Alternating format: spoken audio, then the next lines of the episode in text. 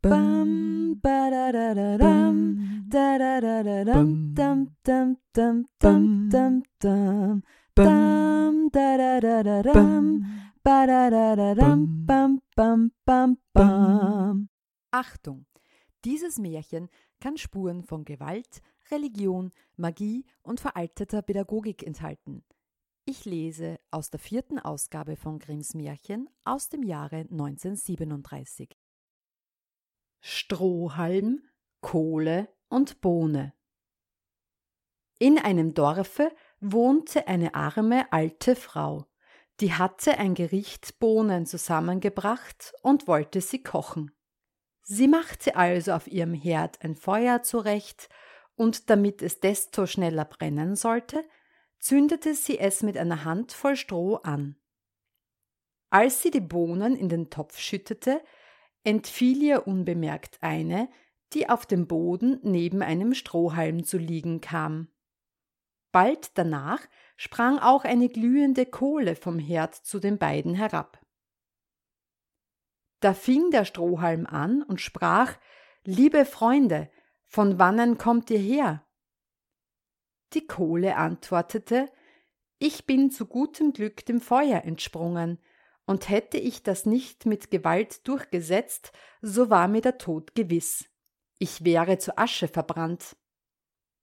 Die Bohne sagte, ich bin auch noch mit heiler Haut davongekommen, aber hätte mich die Alte in den Topf gebracht, ich wäre ohne Barmherzigkeit zu Brei gekocht worden wie meine Kameraden.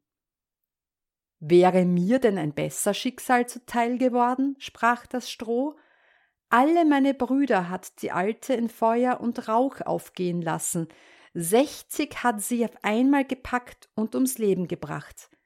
Glücklicherweise bin ich ihr zwischen den Fingern durchgeschlüpft. Was wollen wir aber nun anfangen? sprach die Kohle.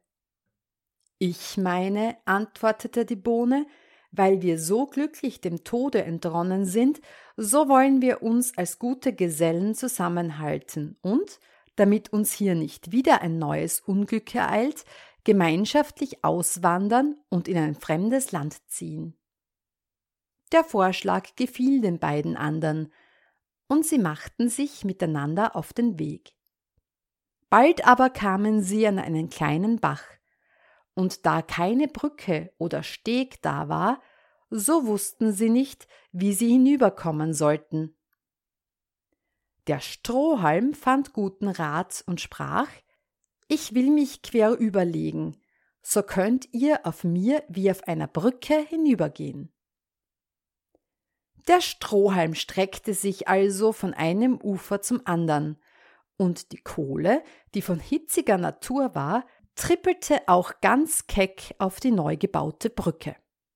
Als sie aber in der Mitte angekommen war und unter ihr das Wasser rauschen hörte, ward ihr doch Angst. Sie blieb stehen und getraute sich nicht weiter. Der Strohhalm aber fing an zu brennen, zerbrach in zwei Stücke und fiel in den Bach.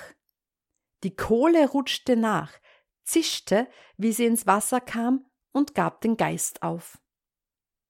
Die Bohne, die vorsichtigerweise noch auf dem Ufer zurückgeblieben war, musste über die Geschichte lachen, konnte nicht aufhören und lachte so gewaltig, dass sie zerplatzte. Nun war es ebenfalls um sie geschehen, wenn nicht zu gutem Glück ein Schneider, der auf der Wanderschaft war, sich an dem Bach ausgeruht hätte.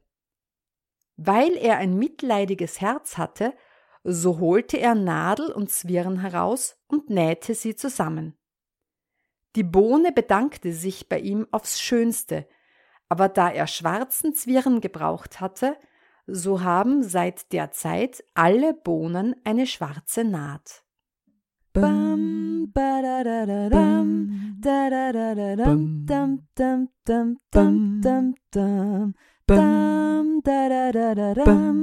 Ba da da da dum bum bum bum bum.